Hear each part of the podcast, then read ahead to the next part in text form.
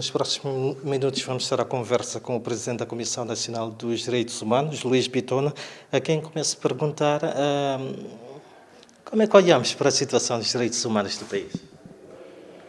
Bem, é uma pergunta muito complexa, porque estamos a falar de um período muito especial de Covid. Uh, no geral, vamos dizer que, bem, estamos uh, questão muito nova em termos de direitos humanos, que é o estado de emergência que tem muitos desafios. O primeiro é como garantir que as pessoas estejam em casa. E isso tem sido um problema, porque temos assistido várias situações de atropelo deste, deste, portanto, desta emergência. Primeiro, porque temos uma parte da população que eh, não acata, portanto, as medidas, e por outro lado temos exagero de algumas eh, de alguns agentes das forças de defesa e segurança no que diz respeito ao seu cumprimento. Portanto, significa que, olhando concretamente, vamos dizer que, bem, embora na generalidade a situação esteja calma, mas nós temos recebido notificações de violações graves eh, de direitos humanos, deste eh, o abuso da, das autoridades, portanto, desta morte das pessoas, eh, ofensas corporais, eh, também danos materiais sobre bens da população. Temos recebido também casos eh, relacionados com eh, eh, a não ou insuficiência de condições básicas para as pessoas ficarem em casa. Portanto, estamos aqui perante um cenário em que precisa de mais apoio por parte do Estado. Portanto, agora, se falarmos em termos de direitos humanos no geral, Covid veio agravar essa situação. No passado, tínhamos, é um país, como sabemos, pobre, de muitas dificuldades, tínhamos ainda dificuldades de, de bens básicos da população, saúde, portanto, comida e por aí. E este Covid veio, de certa maneira, agravar essa situação de direitos humanos. E são algumas dessas situações que as missões que se desdobraram pelas províncias de Cabo Delgado, por exemplo, nos últimos dias de parar? Bem, eh, nós lá tínhamos um objetivo muito claro, que era o problema de deslocados internos, como sabe. Eh, portanto, na sequência do conflito que se vive em Cabo Delgado, eh, há deslocados em três províncias, pelo menos até agora, não é? Nampula, Cabo Delgado e Niassa. Então, as equipas da, da, da Comissão Nacional de Direitos Humanos foram lá para ver, avaliar, monitorar o nível de observância de direitos básicos dos cidadãos, no sentido de que saber se os deslocados têm condições básicas, alojamento, portanto, eh, comida, água, eh, portanto, e, e outras condições, portanto, básicas. É isso que nós fomos fazer. E quais foram as constatações? Bem, o que nós constatamos primeiro é a estatística. Portanto, cada dia o número de deslocados está a aumentar, tanto em centros de acomodação e em familiares, em casas familiares e que o apoio tem é, chegado através de, do Instituto de Gestão de Calamidades e também de outras organizações, mas todo esse apoio ainda é insuficiente. Vimos de que as tendas que são fornecidas ainda são poucas, há famílias que, eh, portanto, há tendas que acomodam três, quatro famílias, cada família com quatro membros, e neste, neste período de Covid isto é, é um problema muito sério. E também vimos de que eh, em certas regiões há famílias que acomodam 30, 40 pessoas numa única casa e a alimentação não chega, portanto, o alojamento não chega, as pessoas ficam no relento.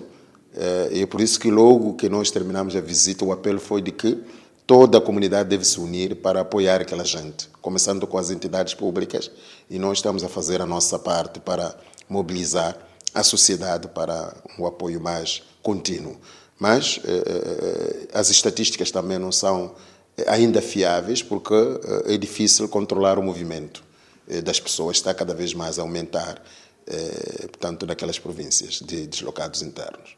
Sei que, por exemplo, a Comissão Nacional dos Direitos Humanos, no âmbito desta visita à província de Cabo Delgado, terá lançado um apelo à solidariedade interna. Sente que já começa a haver alguma resposta com relação a isso? Bem, eh, precisa de maior coordenação.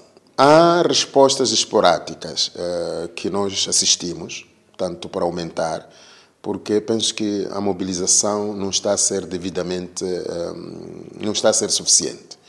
E é por isso que nós, o nosso papel é aumentar esta visibilidade daquela situação, porque eles têm recebido apoios tanto do sistema das Nações Unidas como da sociedade civil, eh, e ao nível do governo é coordenado pelo Instituto de Gestão de Calamidades. Portanto, é um apoio que é feito para um número de deslocados, mas que cada dia está a crescer. Então, este problema de não ter a dimensão de número de pessoas a, a atingir faz com que todo o apoio seja insuficiente. Portanto, até hoje continuamos a dizer que as condições lá não são as mais adequadas para a população que vive naquelas zonas. Do contacto que manteve com as populações, o que é que mais sentiu? Bem, eu senti desespero. Primeiro porque hum, os horrores do conflito são muito sérios. Portanto, nós eh, assistimos em algumas zonas, portanto, sequelas do que os insurgentes conseguiram, portanto, eh, trazer naquela população. Depois também eh, sentimos uma sensação de insegurança que eles têm, apesar de, de estarem em lugares de acomodação, ainda sentem-se inseguros olhar para as caras daquelas pessoas é desespero total.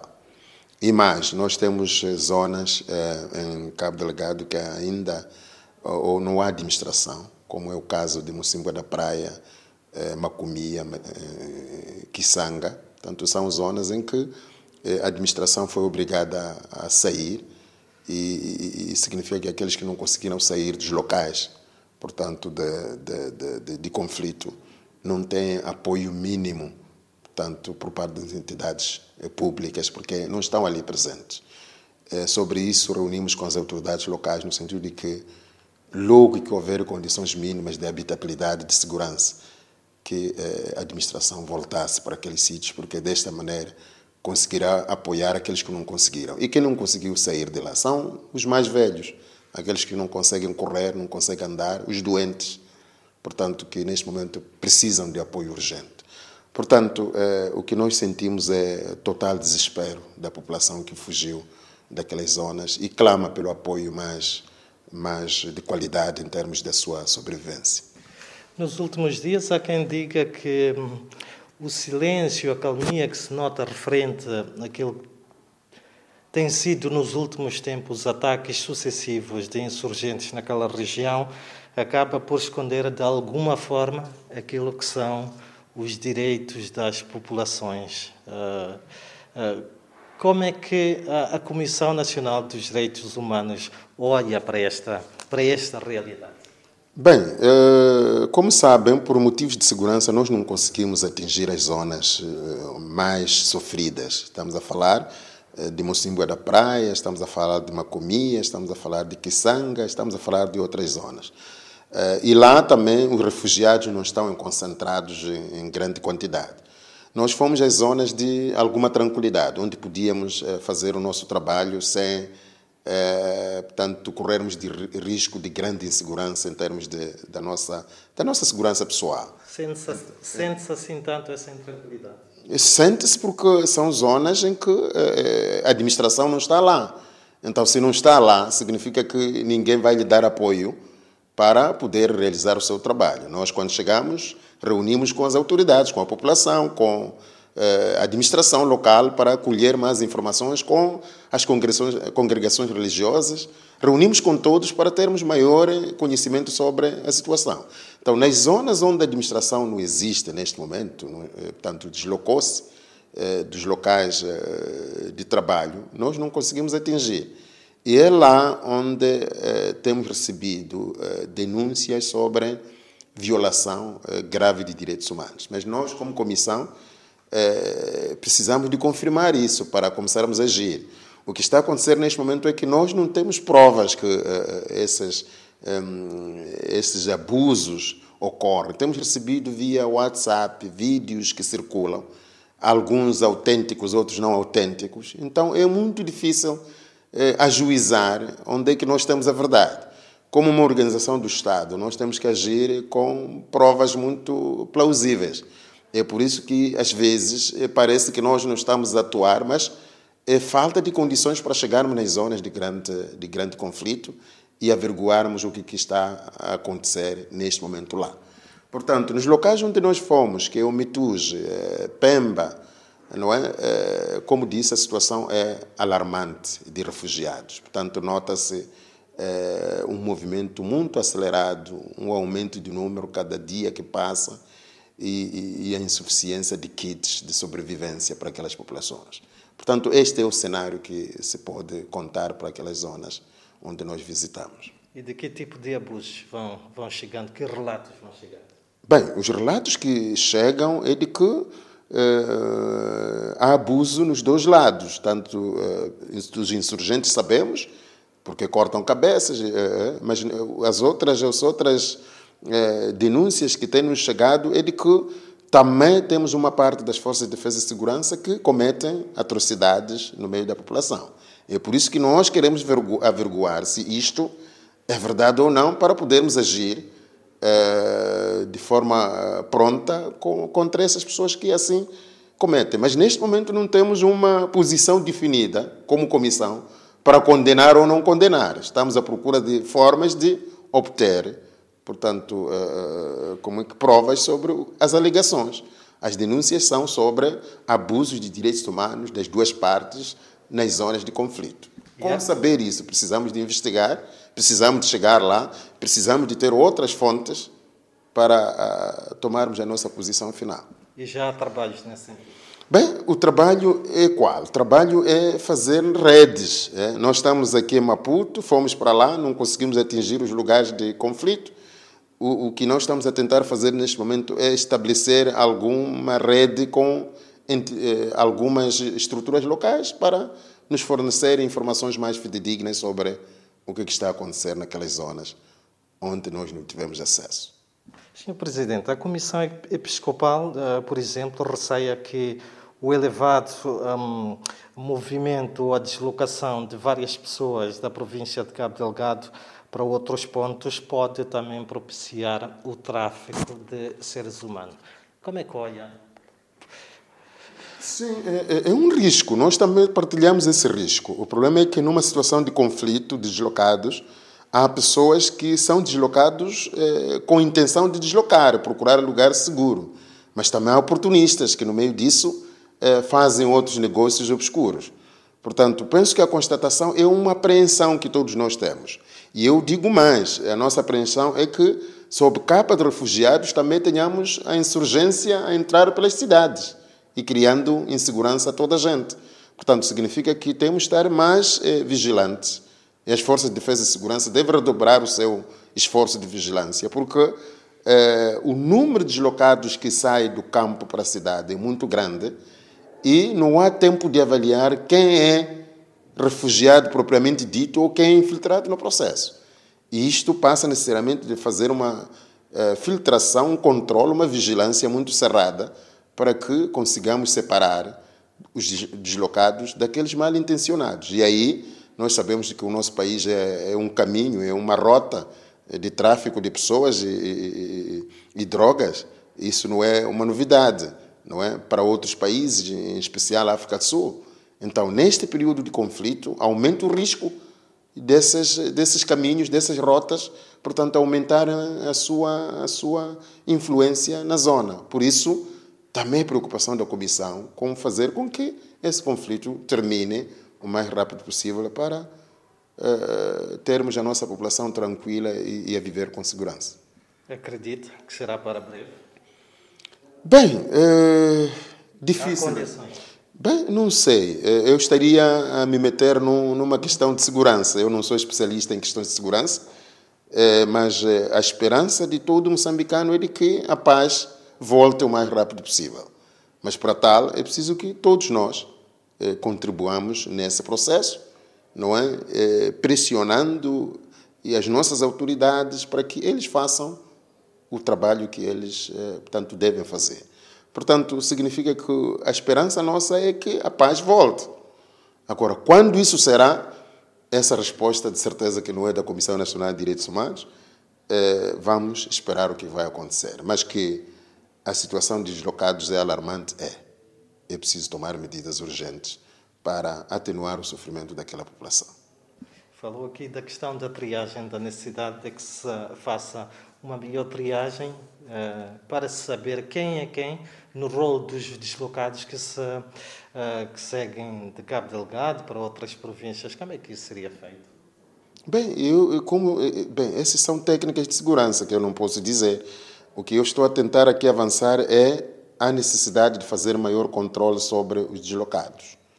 Porque uh, sob capa de deslocados uh, pode haver uh, uma, uma, uma infiltração. Por exemplo, só estou dar exemplo, nós constatamos de que nos lugares de concentração da população deslocada encontramos na sua maioria, crianças e mulheres.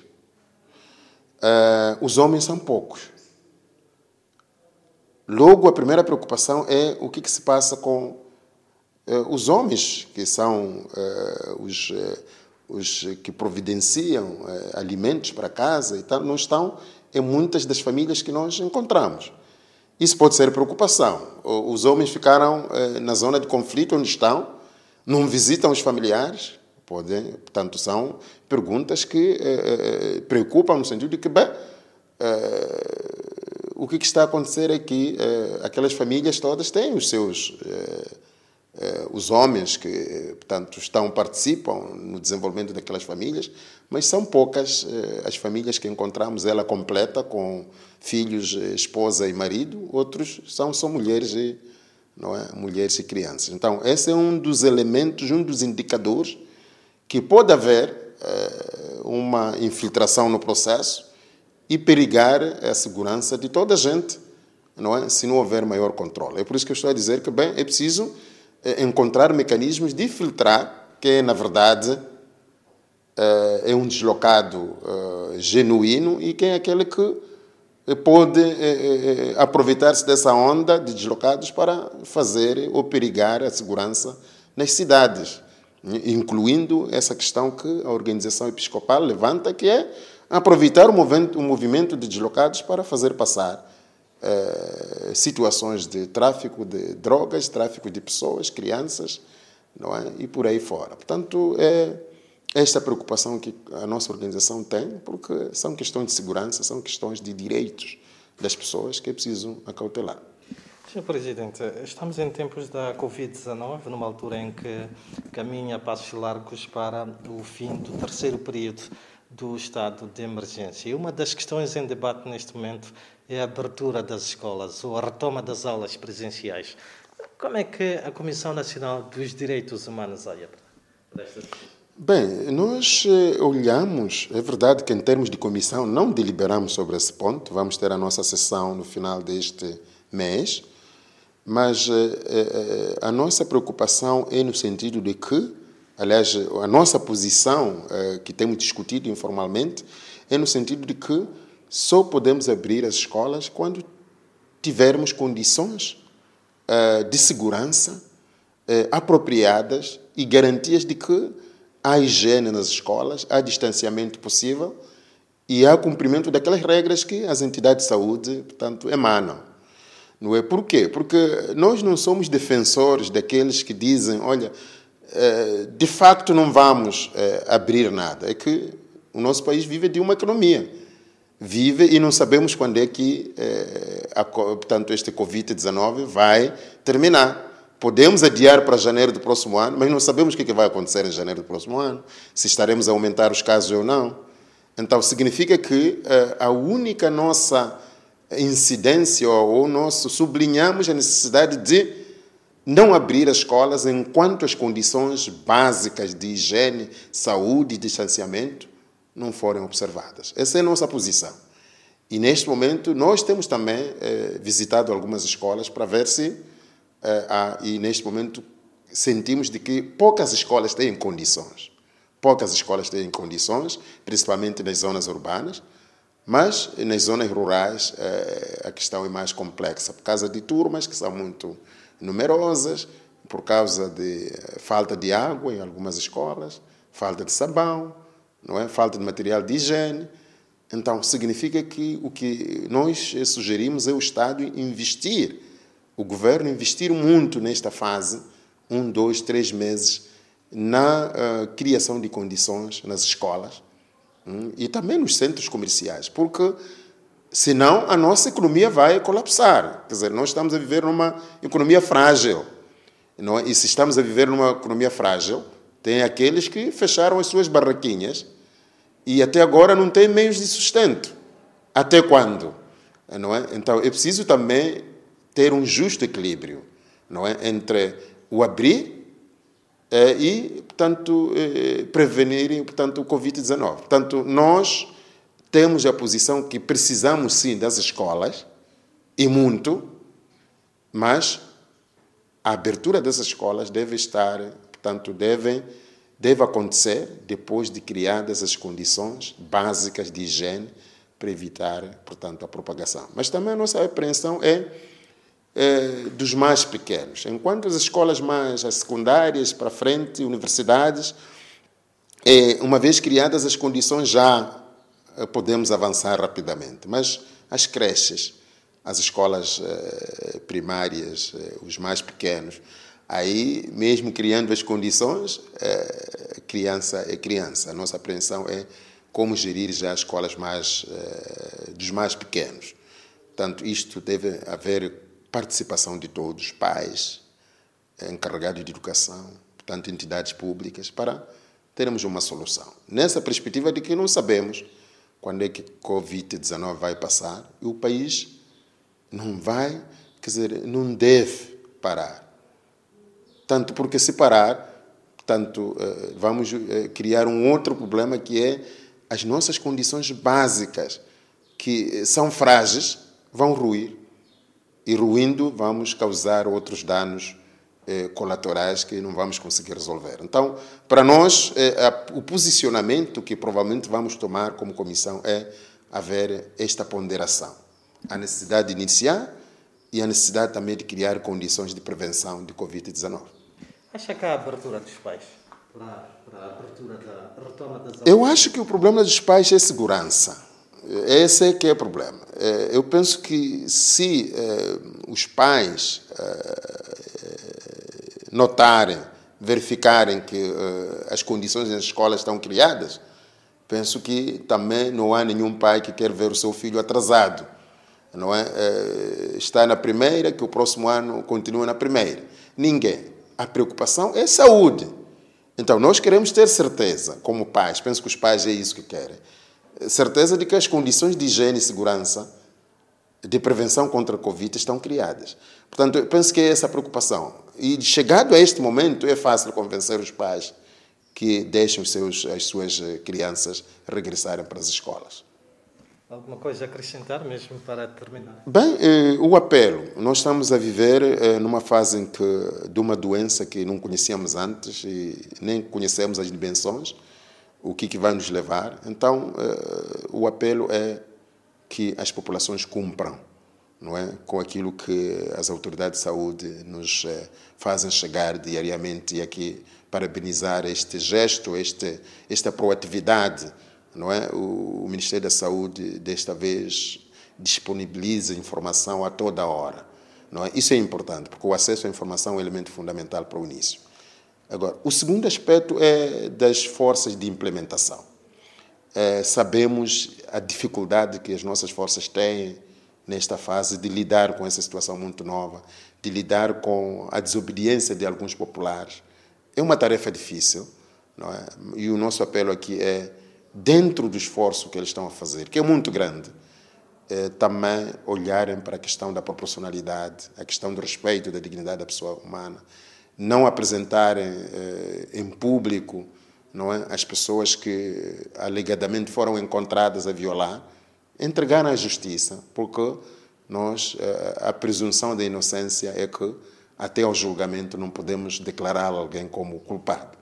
Então, esses princípios acautelam eh, vexame, acautelam eh, a exposição das pessoas, não é? que no final vão ser considerados não culpados, quando toda a sociedade já condenou na praça pública. Portanto, é para olharmos para os princípios básicos do Estado de Direito Democrático aí vamos conseguir eh, ultrapassar os desafios que neste momento estamos a enfrentar.